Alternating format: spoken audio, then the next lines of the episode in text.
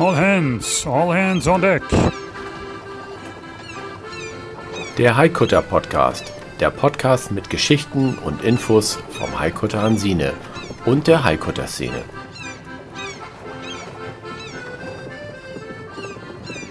Klar zum Anlegen.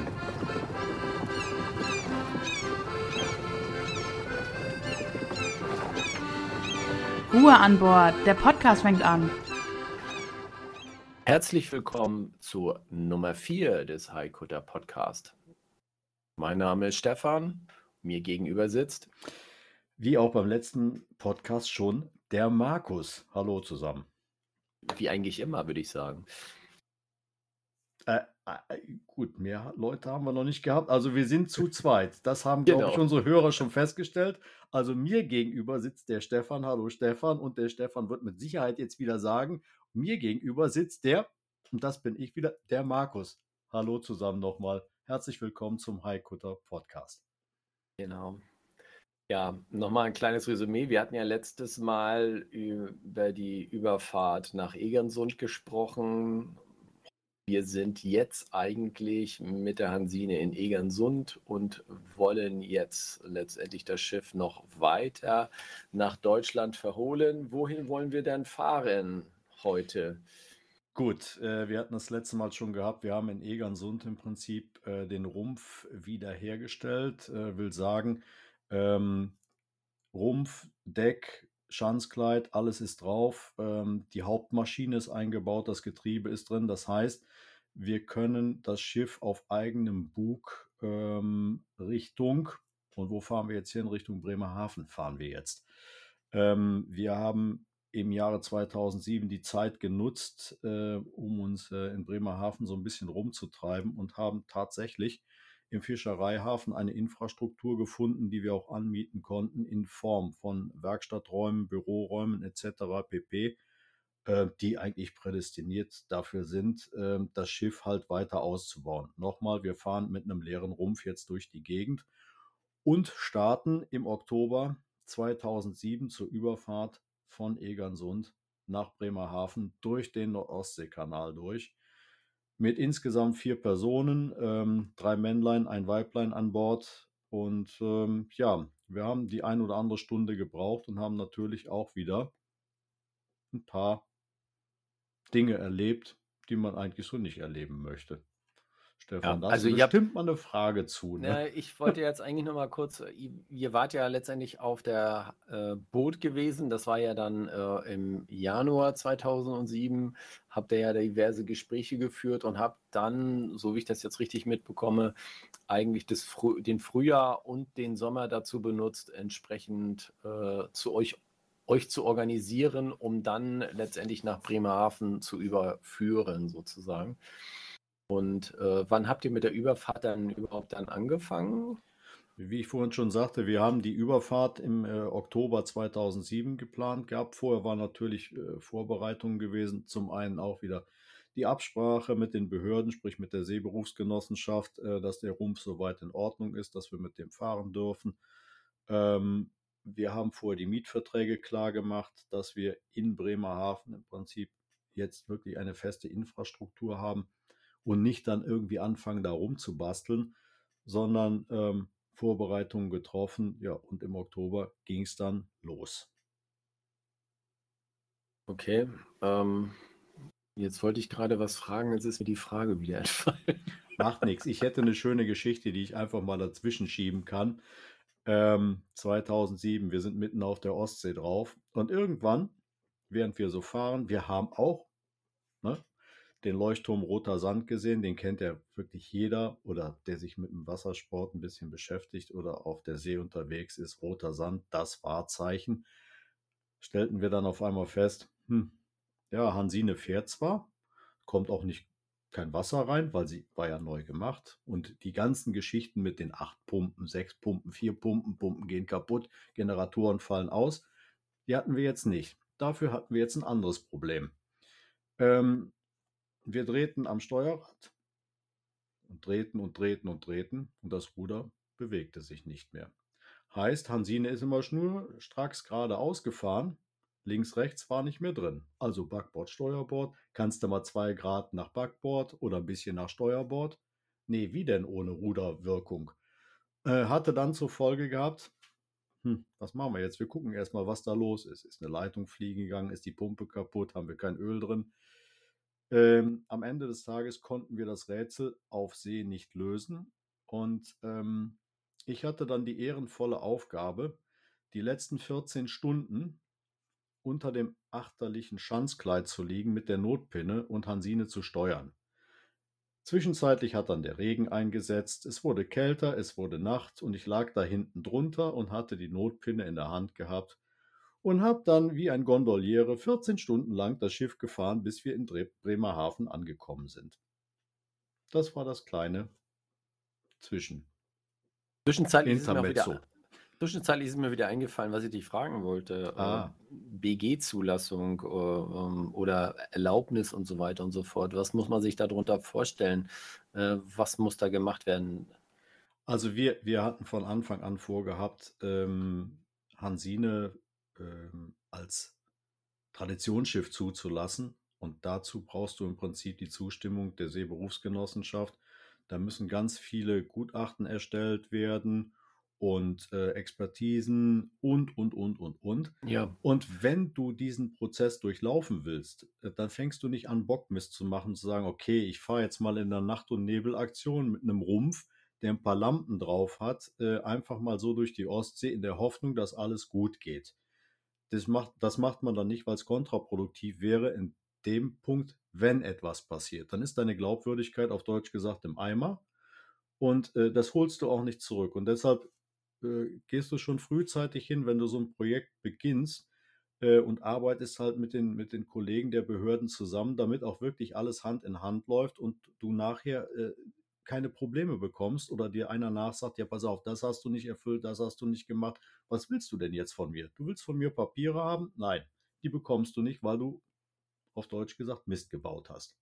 Ja, ich glaube, das ist auch schwierig dann. Ich glaube, Ostsee ist ein Thema, ich sage Nordostseekanal ist, glaube ich, ein anderes Thema. Ich meine, da brauchst du ja nochmal ganz andere Papiere, äh, da durchzufahren. Ich glaube, Freizeitschiffer nicht unbedingt, aber äh, alles, was so Berufsschifffahrt ist und so weiter, die, die haben ja nochmal extrem schwer, äh, strengere Auflagen, wenn sie da durchfahren wollen. Ja, zu dem Zeitpunkt äh, waren wir ja noch nicht als Seeschiff zugelassen. Also das heißt, wir sind auf Deutsch gesagt als Yacht gefahren. Es gab keine ja. Zulassung, nichts.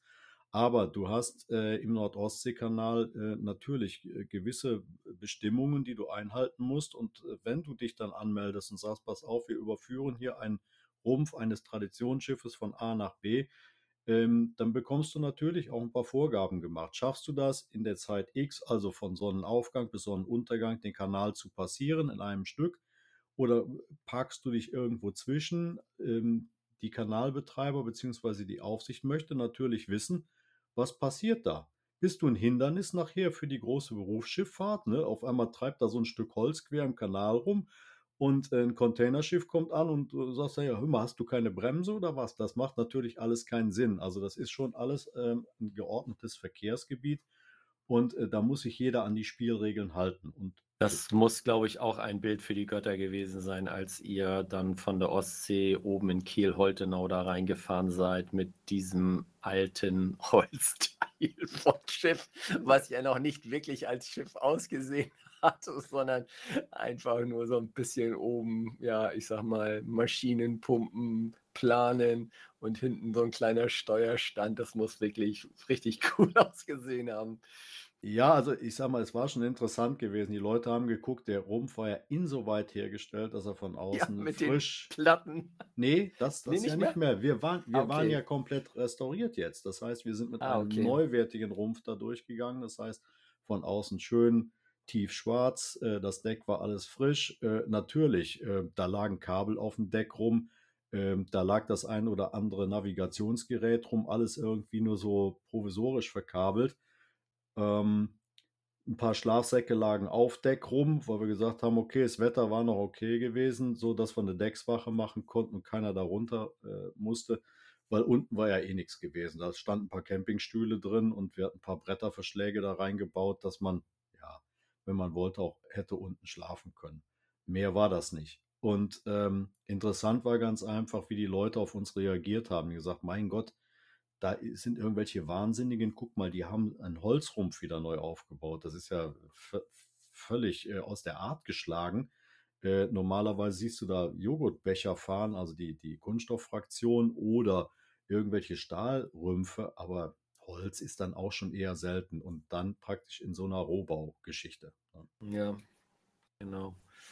Gut, dann seid ihr also wahrscheinlich an einem Tag dann durchgefahren irgendwie, ne, oder? Wir haben alles dran gelegt, dass wir an einem Tag durchkommen. Also das heißt, Hebel auf den Tisch gelegt und haben die Geschwindigkeit gehalten. Und äh, vielen Dank nochmal ähm, an die Behörden, die uns da wirklich toll durchgelotst haben. Wir waren also wirklich äh, bei der Abenddämmerung, ähm, waren wir durch gewesen. Die haben uns genau gesagt, wie viele Knoten wir laufen sollen, dass wir es schaffen. Und wenn etwas passieren sollte, hatten die jederzeit ein offenes Ohr für uns gehabt, weil wir, wie gesagt, angemeldet waren und halt freundlich mit den Behörden kommuniziert haben. Das war wirklich Hand in Hand eine tolle Geschichte. Ja, ich glaube, das hilft auch ungemein, wenn man sich letztendlich vorher ein bisschen mit den Leuten äh, unterhält äh, und denen erklärt, was man da vorhat.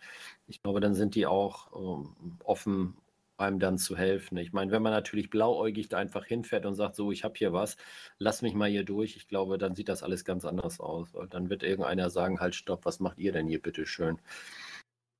Wichtig ist ganz einfach, dass du dich. Ist ja immer so. Ja, wichtig ist, halte dich an die Spielregeln letztendlich und dann funktioniert das auch. Genau. Und das war auch kein Problem gewesen. Und so haben wir dann auch die Überfahrt gut gemeistert und sind dann im Prinzip äh, irgendwann im Morgengrauen in Bremerhaven angekommen. Also ihr seid dann durchgefahren. Genau, wir, wir haben im Prinzip äh, keine Pause gemacht, sondern Maschine angeschmissen und dann in einem durch bis wir dann in Bremerhaven im Fischereihafen angekommen sind. Okay. Gut, jetzt sind wir da in Bremerhaven im Fischereihafen. Was haben wir denn da gemacht? Wie ich schon äh, sagte, wir haben das Jahr über ähm, die Zeit darauf verwendet, äh, uns eine Infrastruktur da zu suchen. Das heißt, äh, eine Werkstatt, bestmöglich an der Kaimauer dran, dass du halt Teile nicht kilometerweise durch irgendein Gelände schleifen musst, sondern äh, wirklich ähm, just in time arbeiten kannst mit kurzen Wegen. Und äh, da sind wir am Westkai äh, fündig geworden. Da gibt es eine gute Industrie, da sind ein paar Schiffsbetriebe, da sind äh, die Leute, die Schiffspropeller bauen, die Inneneinrichtungen bauen und so weiter und so fort. Also in einer ganz guten Umgebung und äh, haben uns da 200, ne, knapp 300 Quadratmeter Arbeitsfläche gesichert gehabt mit jede Menge Stauraum. Also auf der zweiten Etage, da waren so richtige Stores gewesen und so weiter und so fort, die wir dann auch untervermietet haben an ähm, andere Betriebe, die sich uns angeschlossen haben, dass man einfach sagt, pass auf, wir teilen uns hier die Kosten, dann wird es ein bisschen angenehmer. Und ähm, anfänglich haben wir dann da mit vier Betrieben angefangen, also vier Schiffsbetrieben, die da irgendwas zu bauen hatten, zu tun hatten, zu, zu machen hatten. Und äh, das war eine ganz gute Geschichte gewesen. Parallel dazu haben wir im Nachbargebäude ähm, ja, Büroräume angemietet gehabt, die wir halt für unsere späteren TV-Produktionen schon mal vorbereitet haben. Ähm, das ist aber ein Thema, das kommt dann ein bisschen später. Wollte ich gerade sagen. TV haben wir hier, glaube ich, auf unserer äh, Liste am Schluss. Äh, also bleibt dran, das wird noch spannend. Ähm, gut, die Werkstätte, Werkstätten, das ist natürlich eine gute Sache, aber ich sag mal, die waren ja noch nicht voll ausgerüstet gewesen. Ne? Da muss ja wahrscheinlich erstmal einiges noch rangeholt werden, weil eigentlich habt ihr ja da nackt angefangen, so, so sage ich mal, äh, bis auf ein paar Akkuschrauber, Bohrmaschinen, äh, wird wahrscheinlich noch nicht viel da gewesen sein. Ne? Das muss ja dann irgendwie noch alles organisiert werden, oder? Ja, also wie du das so kennst, ähm, oder wir erklären es einfach mal ganz simpel, wenn du eine Wohnung anmietest, dann kannst du heut, heutzutage, vielleicht hast du Glück und äh, es ist eine Küche drin, aber ansonsten ist die Bude leer und äh, du nimmst dein Sofa mit, dein Bett etc. pp. Haben wir alles nicht gehabt. Heißt im Prinzip die Werkstattausrüstung, die haben wir uns dann auch äh, im Laufe des Jahres zusammen äh, gekauft. Ähm, wie sagt man so schön, ja, 321 Mainz über Ebay hast du eine ganze Menge gekriegt. Da waren äh, eine Bandsäge bei, eine große Kreissäge, ähm, einen dicken Hobel, alles, was man für die Holzbearbeitung braucht, Schweißgeräte, für die Metallbearbeitung, eine Drehbank äh, und, und, und. Ähm, systematisch haben wir das bei den Leuten, die es angeboten haben, gekauft, haben es da stehen lassen und es waren alles so Maschinen gewesen, die so in der Zeit zwischen 1930 und 1950 gebaut wurden. Entsprechend hatten die natürlich ein Gewicht gehabt. Nur mal so als Beispiel, eine Bandsäge, die wir da stehen hatten, die hat ein Gewicht von 2,5 Tonnen gehabt. Die musst du jetzt irgendwie auch da hochbringen. Die hängst du nicht mal eben an die Uhrkette, legst auch nicht in die Schubkarre rein. Und da sind die abenteuerlichsten Sachen in der Nacht- und Nebelaktion passiert. Also zweieinhalb Tonnen Bandsäge auf einem 750 Kilo Autoanhänger. Ich würde es nicht weiter kommentieren. Sie kam oben an. Nur der Weg beziehungsweise das, was dazwischendurch passiert ist, war natürlich nicht so ganz gesetzeskonform, aber manchmal muss man auf fünf gerade sein lassen, weil du hast gerade keine anderen Kapazitäten und dann muss das halt passieren. Ja, ich sag mal, habt ihr Glück gehabt. Wären ein paar Punkte geworden. Wir waren aber in jedem Fall, äh, nachdem wir es gemacht haben, um äh, viele Erfahrungen reicher, wie man so etwas transportieren kann. Nein, die anderen Maschinen. Wie war das nochmal vorhin? Man, man unterhält sich vorher mit den Behörden über gewisse Sachen? Hm, ja, kann man machen. Und bei, man, bei manchen Dingen, ähm, haben wir dann einfach gesagt, besser jetzt nicht. Wir müssen das jetzt, wir, wir müssen das jetzt einfach tun sonst geht es hier nicht vorwärts. Ähm, ja. Die anderen Maschinen haben wir dann so besorgt, dass wir uns so einen 7,5 Tonnen LKW geliehen haben. Bekanntermaßen haben die Dinger überhaupt keine Zuladung. Der hatte eine tolle Ladebordwand hinten dran und als wir dann den dicken Hobel da hinten drauf geschoben hatten, sagt so, jetzt heben wir das Ding da oben rein.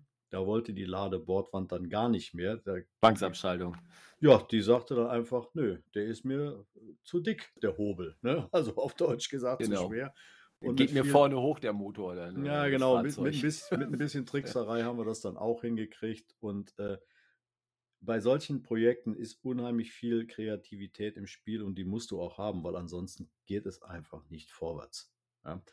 Und wie ich schon sagte, manchmal fünf gerade sein lassen. Ja, ähm, es gehört einfach dazu. Und äh, du hast am Ende des Tages deine Memoiren, deine Bücher voll mit irgendwelchen Erinnerungen, was da so alles passiert ist. Am Ende des Tages zählt das Ergebnis. Ja, ich sag mal, so oft wie wir jetzt diesen äh, Store genannt haben, diese Online-Plattform, wo man gewisse Sachen äh, kaufen kann, sprich eBay, sollten wir tatsächlich mal darüber mit jemandem Kontakt aufnehmen äh, bezüglich einer Spende, weil ich glaube, wir machen hier ziemlich viel Werbung für die. Das ja. mal so nebenbei.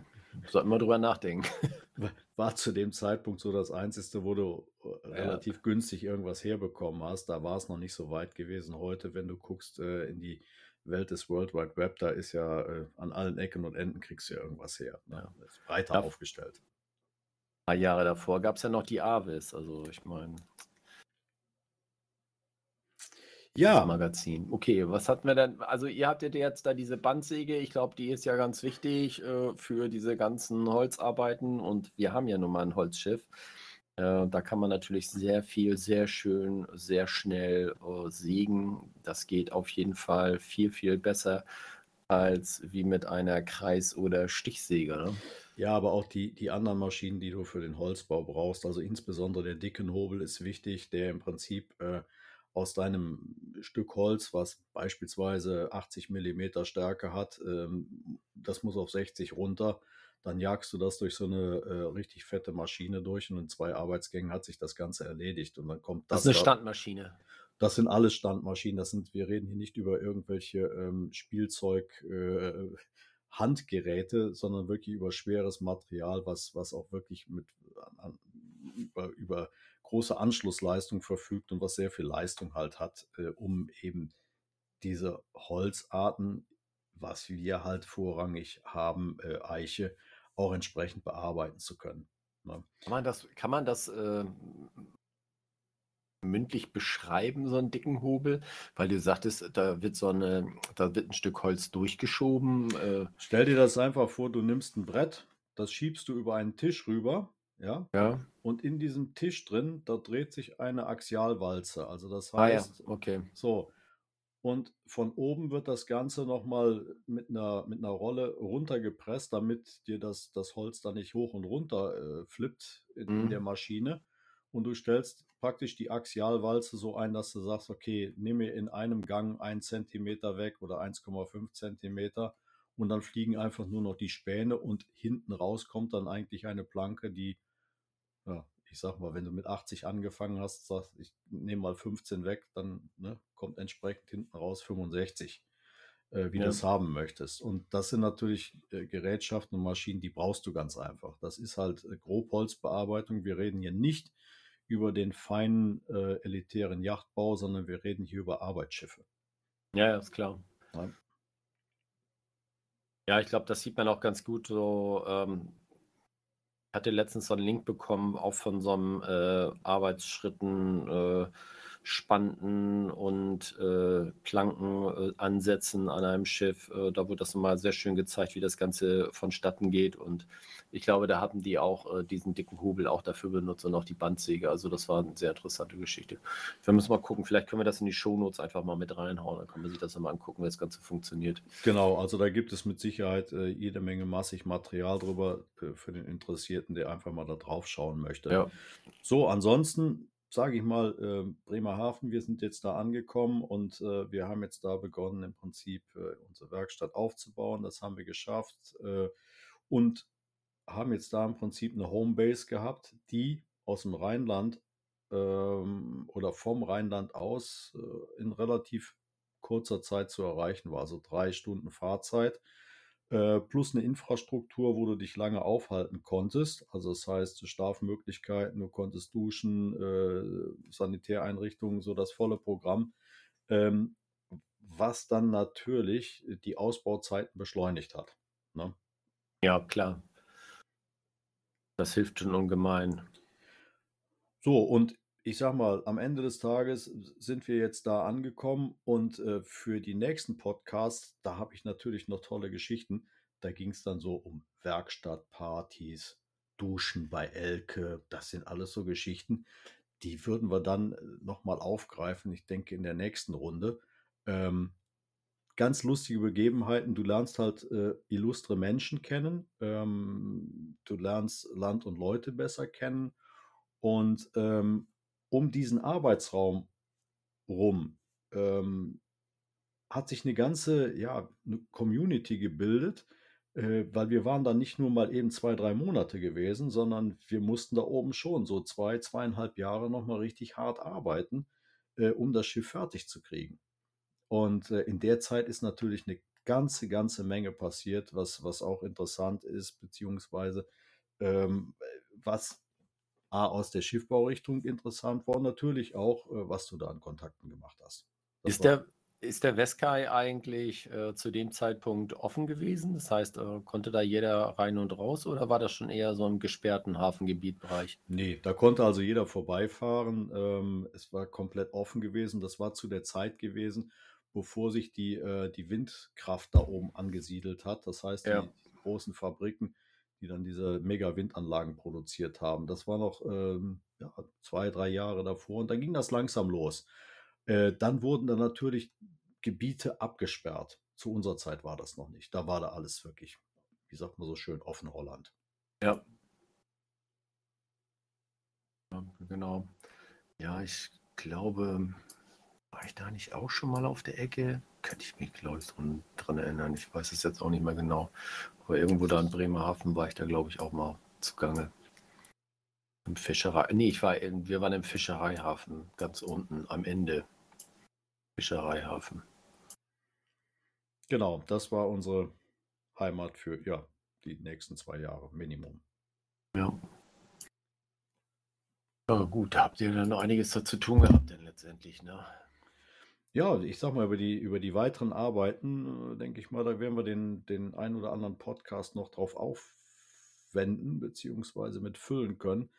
Da gab es also ganz spannende Gegebenheiten, auch alleine was, was äh, dort äh, in Bremerhaven an Kontakten entstanden ist und wer da zueinander gefunden hat, welche Projekte zusammengekommen sind und, und, und. Also da gibt es eine ganze Menge zu berichten und heute hilft uns das, auch Jahre später noch, ähm, dass wir äh, unsere Hansine ja in Anführungsstrichen ganz gut in Schuss halten können.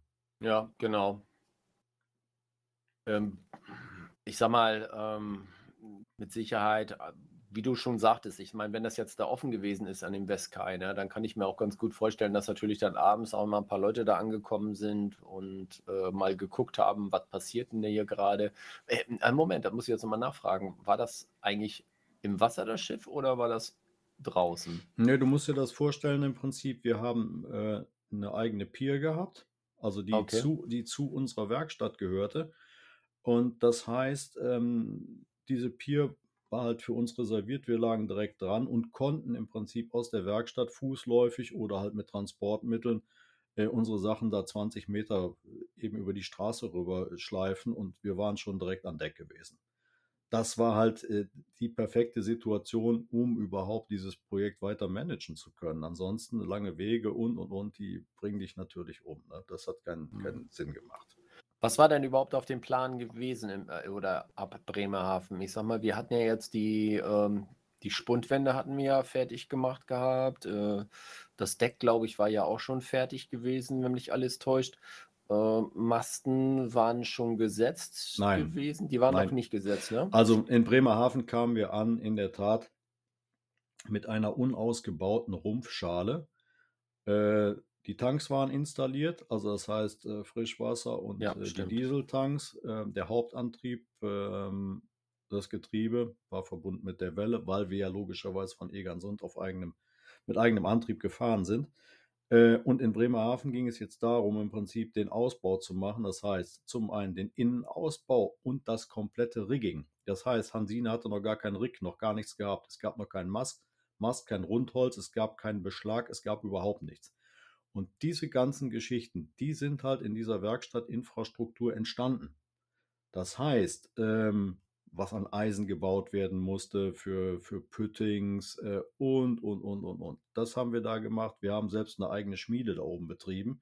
Das heißt, wir haben Bauteile geschmiedet, die auch heute noch auf Hansine drauf sind.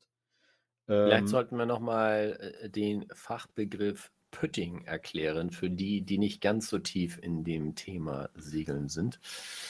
Pütting oder auch Rüsteisen ist im Prinzip ein Beschlag, der, ähm, ja, wie soll man das beschreiben? Der ist mit dem Rumpf fest verbunden.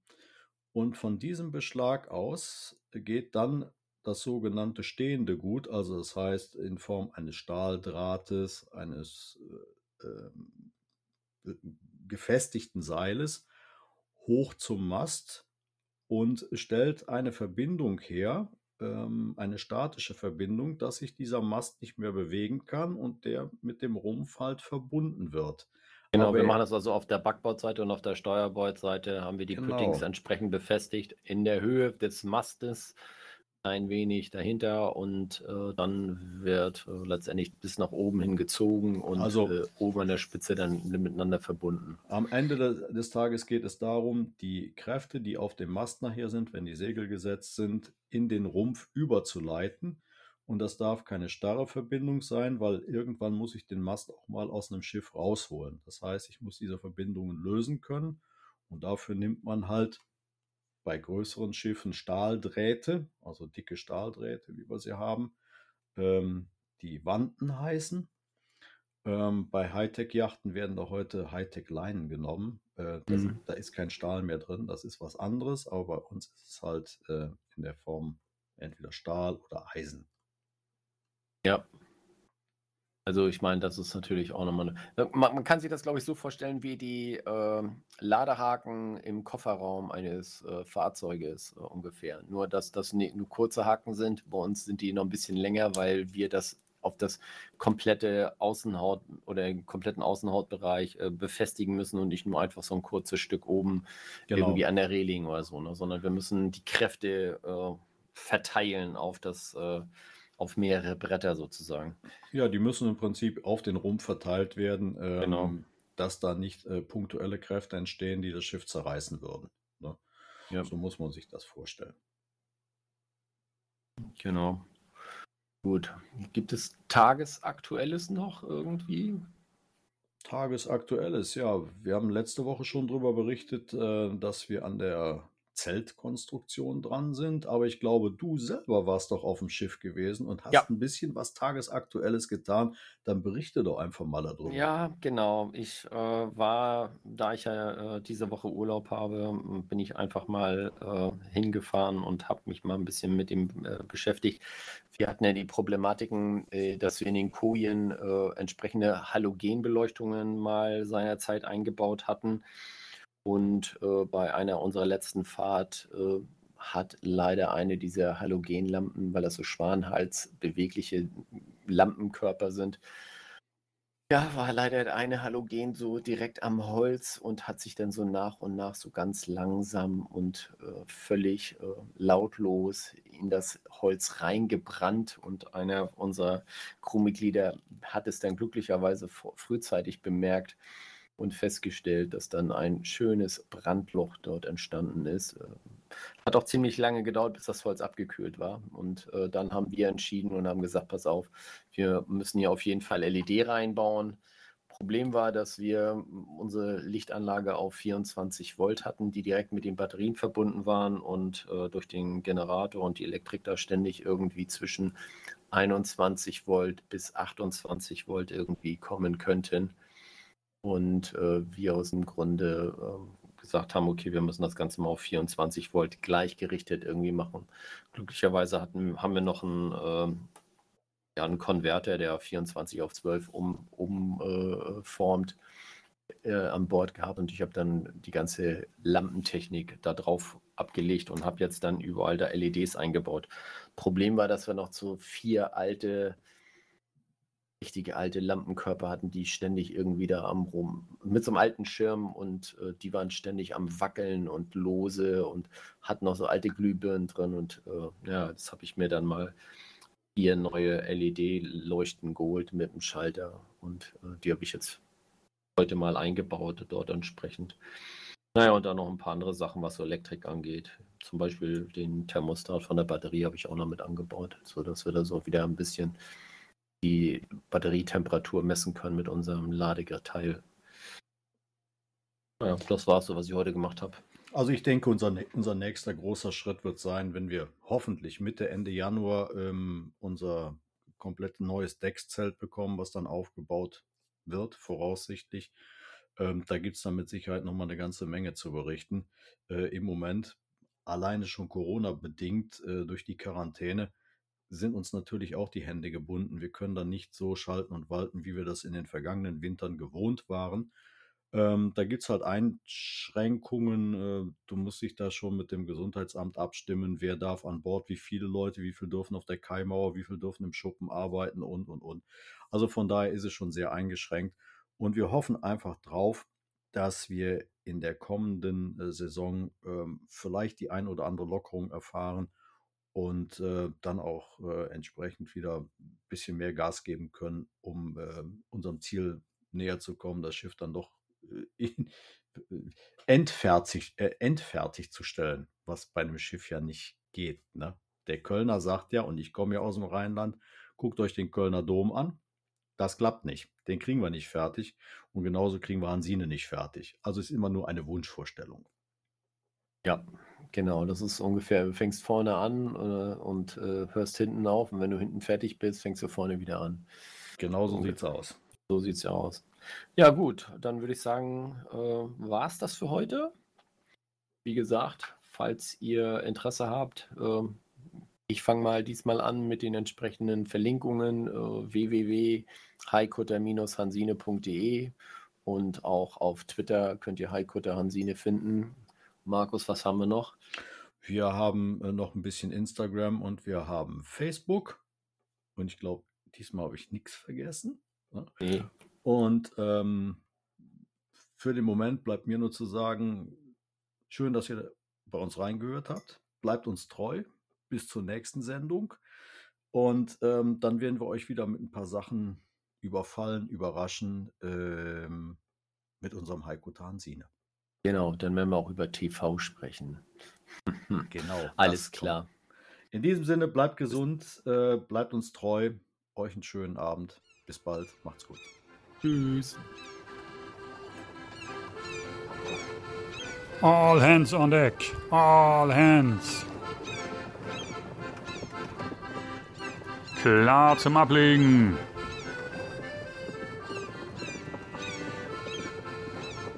Jetzt aber Schluss für heute.